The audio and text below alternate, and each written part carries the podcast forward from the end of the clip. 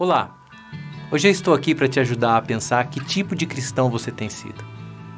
Sabe, você faz parte da igreja do Senhor. E provavelmente na sua comunidade local é, você é um dos membros. Então, eu gostaria que você pensasse, a partir desta palavra, e fizesse uma autoanálise com o compromisso de não pensar no seu irmão, mas pensar em você, sobre cinco sintomas que nós encontramos hoje na igreja. Ou podemos pensar cinco tipos de cristãos.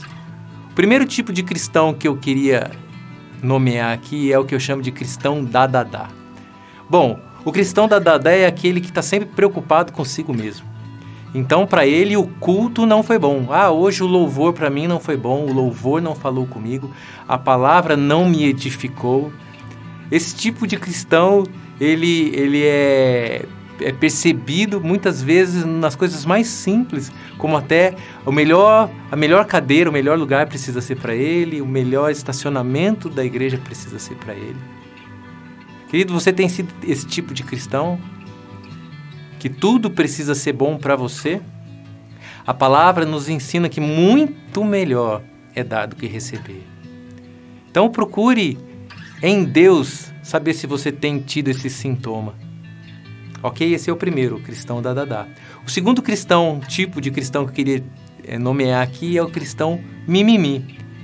Eu acho que esse é mais fácil, né? O cristão mimimi é aquele que está sempre reclamando, é aquele que está sempre com problemas, é aquele que está sempre olhando os problemas da vida dele. Muitas vezes esse tipo de cristão está há 20, 30 anos sem perdoar, está há 20, 30 anos dizendo: "Ah, porque minha vida o Senhor não conhece". O Senhor, o pastor, né, fala para o pastor: "Você não conhece, você não sabe o que eu passo". Está sempre lambendo suas próprias feridas e não se deixa ser curado. O cristão mimimi é aquele que, que tem a autocomiseração, né? Está sempre achando que ele é um coitado. Querido, o Senhor te chamou e o Senhor te chama de mais do que vencedor. Se você tem visto esse tipo de atitude na sua própria vida, deixe isso de lado, coloque diante do Senhor e vá para frente, siga para o alvo. O terceiro tipo é o de cristão é o cristão ai ai ai. Sabe, o cristão ai ai ai a gente encontra nas igrejas e normalmente é aquele cristão que assim que o pastor, um líder, dá uma direção, ele fala: ai ai ai, lá vem o pastor novamente. Ai ai ai, vamos ter que sair para fazer missão. Sabe, queridos? Normalmente esse cristão ele está olhando as coisas de forma natural. Isso é errado. O cristão ai ai ai tem preguiça de fazer as coisas. Ah, mas eu vou ter que ir no meu grupo de relacionamento, na minha célula. Ah, já vou, já tenho que estar no domingo.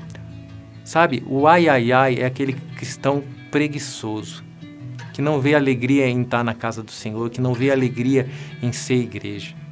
Sabe, é, a palavra de Deus nos diz que nele nada é em vão, nenhum trabalho que nós fazemos é em vão. Então não deixe de ser um cristão ai ai ai. Coloque diante do Senhor, respira fundo e vá em frente, queridos. O Senhor é contigo. Quarto tipo, já estamos chegando no final, é o cristão blá blá blá. O cristão blá blá blá é aquele cristão que fala muito e pouco faz. Sabe, aquele cristão que critica a liderança, que critica as coisas da igreja, que critica, vê defeito em todas as coisas, mas não faz nada. Então ele chega para o pastor e fala: Ah, pastor, eu não faria desse jeito.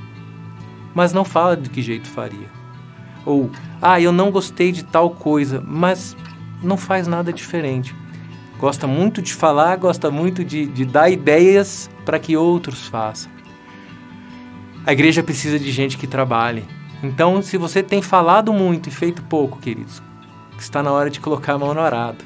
Está na hora de, de, de trabalhar para o reino. E o último da minha lista é o cristão tititi.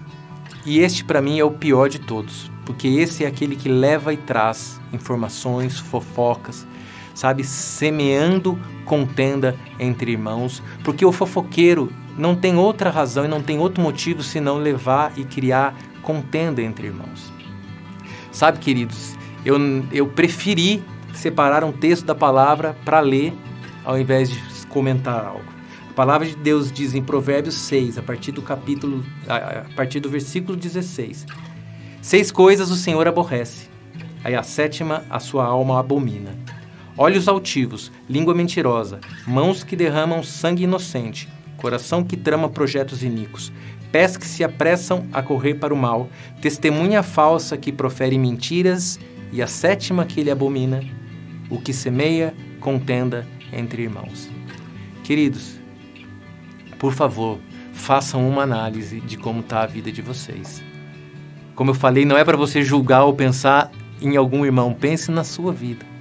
Sabe, o meu sonho, e, e, eu amo aquela passagem de Atos 2, a partir do versículo 42, que diz da igreja primitiva, de como eles caminhavam e de como eles eram vencedores e de como o Senhor ia acrescentando dia a dia os salvos. Que nós prossigamos para o alvo e que sejamos a igreja que vai vencer em Cristo. Deus te abençoe.